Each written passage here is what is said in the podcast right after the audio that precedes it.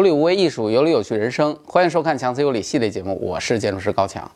上周呢，我们去到现场，跟大家讲了一下苏州的那条著名的秋裤——东方之门。啊，这期节目播出之后呢，广大的朋友也都给予非常大的支持。那么，苏州的东方之门呢，其实它的整个的一个建造过程呢，也算是一波三三折。而且呢，这栋建筑的争议呢，多数都是来自于它建造的过程当中。后来建完了之后呢，大家一看呀，这房子建出来之后挺漂亮的，于是大家又觉得嗯不错啊，这个赞美声不绝于耳。那么今天呢，我们来聊另外一栋地标建筑啊，这栋建筑正在建设，还没建完啊。那么这栋建筑呢，它的整体的规模比东方之门更大，高度更高啊，整个的体量的内容也更加的丰富，而且呢，它的这个设计师来头更大啊，建筑师名头更响，因此呢，这个建筑的争议。也更大，那么这栋建筑呢，就是我们今天要讲的重庆的朝天门来福士广场。要说这个建筑之前呢，我们先要简单的了解一下重庆的朝天门。这朝天门对于重庆意味着什么呢？简单来理解啊，就是相当于是天安门广场对于北京，啊，也就是说重庆的中心、精神中心。因为呢，朝天门是重庆人民自己选出来的重庆。零公里的位置，啊，就是它的这种公共交通系统，每个城市其实都有一个零公里的点，啊，那么这个点的位置呢，其实往往就被选作为城市的中心。朝天门呢，当时以百分之八十多的选票当选，可见是众望所归。那为什么大家对朝天门这个地方情有独钟呢？因为朝天门呢，在重庆的。古代的这个重庆啊，就是古城里面，它是十七座城门当中最为特殊的一个。它在渝中半岛的这个尽头的那个位置，啊，在那个时候呢，就是朝廷啊，就是皇帝那边派钦差大臣过来传圣旨的时候，所有的钦差都是从朝天门的这个位置上岸登陆，啊，那么因此呢，这个位置就称之为朝天门啊，天就是天子意思。那么朝天门既然有这样的一个非常特殊的身份跟地位，因此呢，朝天门一直以来呢都是重庆的门户所在，啊，这个门面嘛，啊，因为当时这个钦差大人总从这儿进出，因此这个地儿你想就差不了，肯定要建得很漂亮，那么自然也就成了城市的中心地带，也很繁华。但是呢，朝天门随着这个呃改革开放的这种发展，整个的这种城市建设这种推进。朝天门呢，也像很多城市的老城区一样，老的那种核心区一样，也陷入了一种非常两难的境地，啊，就是一方面呢，这个地段非常的好，黄金地段啊，这个土地价格肯定是很高，人群密度也很大，因为朝朝天门这个后面就是解放碑嘛，我们都知道那就是老的重庆的中心嘛。但是另外一方面，这种老的区域，由于它的建筑密度大，而且楼层也都很高。那么它的改造拆迁的压力也都非常大，但是建筑呢本身它的立面呢又非常的破旧，所以在这种情况之下呢，整个朝天门区地区的这种改造跟这种啊升级就变成了政府重点要思考的一个问题。那么为了把整个的地块腾挪出来来进行整体的这种土地开发，政府呢首先爆破了两栋大楼，这两栋大楼呢是原来的重庆的港客运大楼和三峡宾馆。那么这两个楼呢，也都是高层建筑。其实原来是朝天门区域的地标啊，但是因为年头久了嘛，楼的样子也不好看啊，这个主人嫌弃了，就干掉呗。于是呢，就搞了一次非常轰动全国的爆破啊，两个高层同时炸掉啊，这种情况还是比较少见的。看那视频都特别的壮观，只听嘣嘣两声，然后两个楼应声倒地，化为灰烬。弄完了之后呢，这个地块就进行了土地拍卖。啊，这个当时呢是由凯德置地联合了新加坡的淡马锡财团，把这个地块摘走。啊，是当年的重庆的地王，总的总地价六十五亿元。哇！那么这个这个价格在当时是很高的，以至于当时的领导说了一句话：“这是我们重庆的帝王，也是中国的帝王。”这帝王嘛，自然就是引人注目。后来呢，这个凯德置地就开发了这个现在的这个来福士广场。那么说起这个凯德置地呢，可能很多朋友并不见得了解。凯德置地的这家公司呢，实际上它的呃母公司它是新加坡的公司，就是新加坡在华的这个全资子公司，它的母公司呢是新加坡的嘉德置地。嘉德置地呢是亚洲地区最大的房地产开发公司之一，啊，规模很大。因为嘉德置地本身它的这个财务的背景其实是新加坡的这个财力。刚才说的那个淡马锡财团也是嘉德置地的一个大股东啊，就是也是它的背后的支持者。那么。凯德置地呢，在中国的这个产品线当中呢，有一个非常重要的品牌，就是来福士广场。说起来福士广场呢，相信很多朋友可能就知道了啊。那么在目前在中国，有很多城市都已经兴建了来福士广场。来福士广场的一个核心的理念呢，就是号称是要建一个所谓的城中之城，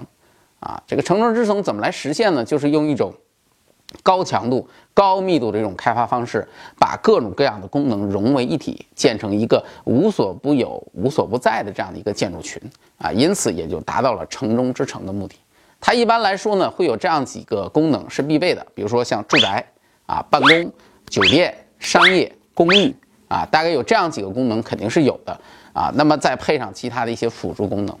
那么来福士广场的这种商业形态呢，其实跟我们非常熟悉的就是万达的那个万达广场其实是很像的。而这次的来福士广场呢，被称为新加坡当年的在华投资最大的项目，啊，总投资花了多少钱呢？二百四十个亿。一听这个，大家都是一炸舌，这么多钱啊！因为它的这个项目很特别，为什么要花这么多钱？原因主要有两个方面。第一个原因呢是这个项目的规模非常之大，总建筑面积达到了一百一十万平米啊，是一个巨大体量的来福士广场。如果记得没错的话呢，应该是现在的来福士广场当中规模最大的。然后再有呢，就是这个项目它所涵盖的内容也特别的丰富，就是除了刚才咱们前面说的那几项内容，它还需要整合朝天门地区原来的交通枢纽，因为朝天门地区本来就是一码头嘛。而且是重庆最大的码头，所以这个地方呢有码头，当然也会有地铁啊，还有这个公交的这个中转的这个枢纽站，所以它要把这些个功能都整合在一起，那么这个建筑它本身的设计跟建造难度自然就很大。当然，另外一点就是重庆那个地区本身的地质构造跟地形特点也会导致建筑成本的增加，啊，那么这是它的一个方面。还有一个方面呢，是他请来的这个建筑师。啊，这次的设计师呢是著名的建筑大师萨夫迪。萨夫迪呢，他带来的这个作品是，我认为它是一个金沙酒店的二点零版本。啊，那么它的设计本身就有很大的建造难度，也无形当中呢提升了这个建筑的总造价。那么这么一个昂贵的一个建筑，它的样子是什么样的呢？我们现在就来看一下这个建筑的这个样子。这个建筑呢，整体上来说呢，它是有一个名字叫做朝天扬帆啊。你看这一堆的这个高层弧形的这种感觉，其实它特别像是一组一组的风帆啊，打开了。它为什么这么做呢？因为朝天门这个区域本身它很像是一艘船，就是你从卫星图上来看的时候呢，它正好是位于长江嘉陵江的夹角所在啊，渝中半岛的一个近端。就像一个在扭动的一个船头一样，因此原来的那个朝天门广场，包括那个码头的那个用房，它做的就是一个轮船的造型。那么现在新的这个方案出来呢，其实它沿用的还是这个思路，只不过呢，这些高层的建筑就变成了轮船上那些展开的风帆，所以整个这个建筑呢，看上去也是非常的震撼。那么这一组建筑呢，其实这个里面的构成，我们来简单的说一下啊，我们可以看到它里面总共有八个超高层。这八个超高层呢很有意思，排在第一排的是两栋啊对称的两栋三百五十米高的超高层，啊排在第二梯队的是六栋两百五十米高的超高层，其中有四栋超高层，它的上面连了一个玻璃连廊，这是一个椭圆形这个截面的一个玻璃连廊，这个连廊总的长度达到了惊人的四百米，啊可以说从它整体的这个外观的这个尺度跟这个高度，包括规模上来说。它都是一个二点零版本的新加坡金沙酒店的一个效果。那么这个方案在当时公布了之后呢，其实曾经引发了很多的争议跟讨论啊，一直到今天有很多人也还在争议这个事情。我在网上整理资料的时候呢，我就发现有很多问题很有意思。下面呢，我们就针对这些问题，大家一起来探讨一下。第一个问题呢，是很多网友质疑，就是说你这么大一坨的东西，你建在了那个渝中半岛，会不会把整个的渝中半岛的那个城市天际线给破坏掉？啊。其实对于这个有这个问题担心的网友来说呢，我觉得呢也很可以理解。为什么呢？因为渝中半岛那个区域呢，我们知道那是解放碑所在。那解放碑那个区域呢，就是它原来的天际线还是很漂亮的啊。城市们，这个重庆又是山城，我们都知道这建筑都是高低错落的，再加上那个中间那个解放解放碑那个地方是最高的，所以它原来的天际线呢是以那块为高点，然后向四边逐渐的递减。那么现在呢，出现了这样的一坨啊，这一群都比较高大的一个建筑，那实际上呢，就是在它递减的位置呢，又哎又高起来了一块。啊，所以呢，网友会有这方面的担心，但实际上呢，我觉得城市天际线呢本身就是由城市的建筑构成的，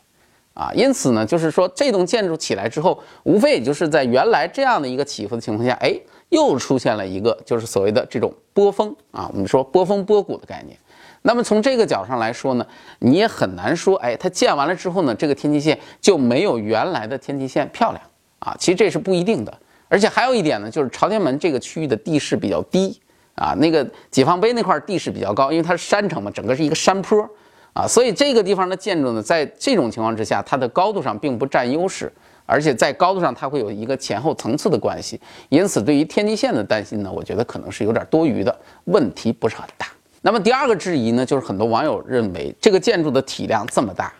啊，建完了之后感觉非常的拥挤。好像整个给堵住了一样，堵得厉害，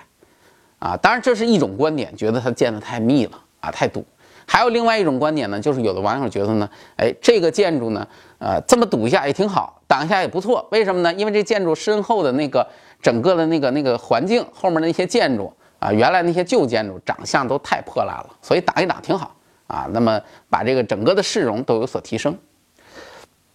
那么就这个问题来说呢，我觉得我们可以从两个方面去理解。第一个方面呢，是从城市开发建设的这个角度来看，啊，其实呢，在朝天门这个区域去开发建设，我们大家是可以理解一个事情，什么事情呢？就是说这个区域就像咱们国内很多城市的这个老城区一样，啊，我们看看前面炸掉那两栋楼那高度，我们就会知道，其实，在这些区域高楼林立，开发建设的成本都是很高的。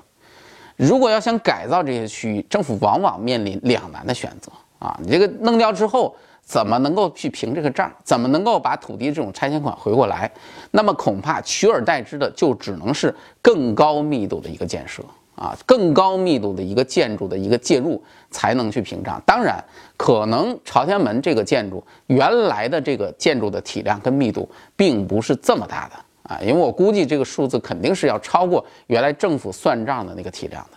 但是呢，很简单，开发商要挣钱，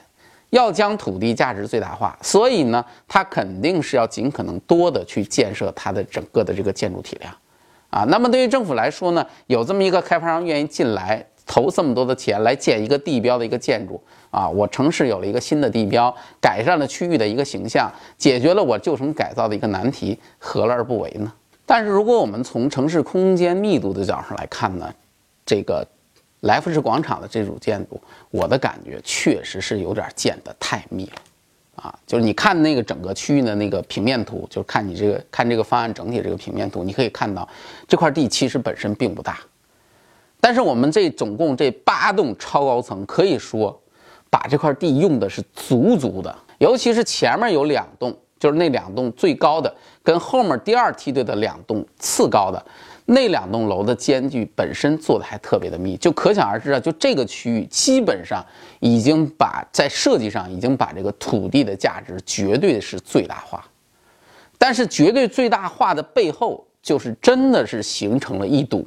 建筑的墙体啊，这堵高墙不是我啊，这堵高墙就将整个的朝天门广场。我觉得跟解放碑的那种呼应的关系直接的隔断，因为它真的太高了啊！虽然说中间我们是有缝隙的啊，这个建筑跟建筑之间有空，而且很多人还说，就我们这建筑就像一个大门一样。但是我觉得那个说法其实还是比较牵强的啊，因为这个建筑整体的体量非常的巨大，所以你看上去它真的就像一堵墙一样。在这一点上来说，我觉得这个建筑在设计上还是显得有些自私了啊，就是过于去表现自我。啊，并没有考虑周边太多的城市关系，这个恐怕是它的一个问题。那么第三个问题呢，是很多网友质疑这个建筑的造型，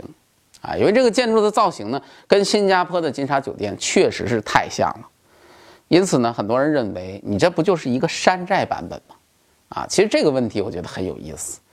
因为呢，这两个建筑它确确实实是由同一个建筑师设计的，啊，也就是都是由萨夫迪设计的，啊，那么在这种情况之下，我们可以去想，你比如说苹果每年都生产它的手机，对吧？啊，从它以前的老版本到现在新版本，你也不能说它每年都在山寨自己吧？那么这个建筑大师萨夫迪同志在这次的设计当中采用了如此雷同的一个手法，那么这个事情本身来说是可取的吗？其实这个事儿，我认为在建筑设计之间其实是非常罕见的。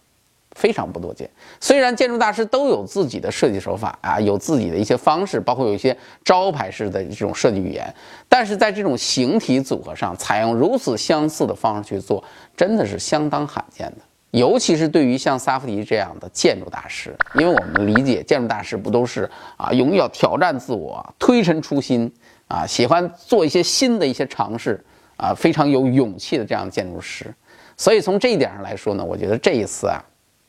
萨福迪这老头儿啊，还真是有一点点偷懒的感觉。而且我觉得吧，朝天门来福士这组建筑，虽然在高度上和建造难度上都完胜金沙酒店，但其实金沙酒店在好几个方面都是远远超过了来福士的。首先呢，金沙酒店的位置相当的得天独厚，同样都是面对一片水域，金沙酒店的背后是一个美轮美奂的滨海湾花园。而来福士广场呢，背后是一堆啊很陈旧的建筑群。其次呢，金沙酒店这个建筑它本身的一个组合很有意思，它其实是一个文旅建筑。这个建筑呢，三栋建筑都是酒店，它没有住宅。那么下面呢还有一个香蕉啊，那香蕉是一个艺术博物馆啊，旁边呢还有一个水上的一个剧院。另外呢，对面不还有一大榴莲吗？我们去过的人都知道，就是它这个区域的整体的一个建筑特点，其实是一个文旅特点。而现在的这个来福士广场呢，实际上它这么多的高层，主要就是住宅，啊，这一点其实跟那个秋裤很像，就是它总共八栋超高层，这八栋超高层我看了很多个版本，一直到最后一个版本，我认为应该是比较准的，就是其中有七栋都是住宅，尤其是其中最高的那三百五十米的那个塔楼，其中有一栋也是住宅，这个很有意思，宣传就是我是全中国最高的住宅，啊，又如何呢？最高的住宅又怎么样呢？是豪宅，但豪宅它是少数人的玩具，它不是广大人民的一个所在，啊，所以从这一点上来说呢，金沙酒店的公共性，我觉得是要远远的强过于现在的这个来福士广场。再有呢，就是整个建筑外立面的这个造型的这个感觉跟细腻性。当然说这一点呢，来福士广场因为还没有建成，我们都只是拿效果图说事儿，这个其实很难讲。只是凭感觉，就是大的这种感觉，我觉得金沙酒店的那组建筑会让你觉得整体的这种建筑的形体，不仅是有震撼，而且更多的会让你觉得很亲切。就是它有很多细节，有很多曲线啊，而且整个的这个建筑的这种形体上，会让你觉得它比较舒服。高低这种搭配啊，包括下面那几个小异形建筑这样的一种。调味，整个的感觉都很舒服。但是你看来福士广场这组建筑，其实相对来说就显得有些生硬。就是从现在效果图上来看，就这几栋高层，一个是重复度太高，感觉有些颠单调；再一个呢，就是整个的这种这种上向上的这种感觉都是比较硬的。而且呢，它下面因为没有那些乱七八糟那种小建筑这种搭配，这样的话呢，就显得它整个的建筑更加的突兀，因为底下没有烘托的。那么跟它的底座呢？它底座下面是一个船头，也是一个船头这个概念。但是你跟这个建筑比起来呢，你又有一种头重脚轻的感觉，因为这个船头跟建筑的体量相比呢，远远的小于这个建筑的体量，这个比例上也不是很合适，啊，所以从这点来说呢，我觉得金沙酒店看上去会更令人舒服。当然啊，我们的来福士广场建成之后，我们可以再看一下它的实际的效果。话说到这儿呢，我是想说一下我自己的一种感受。啊，就是其实，在看很多的资料，包括看重庆的这个卫星图的时候，我就有一种想法，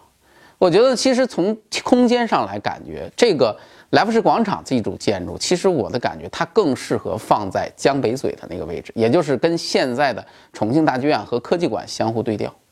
啊，这个感觉是很强烈的。为什么这么说呢？其实啊，从城市的总体的空间构成来说，我们都知道解放碑地区是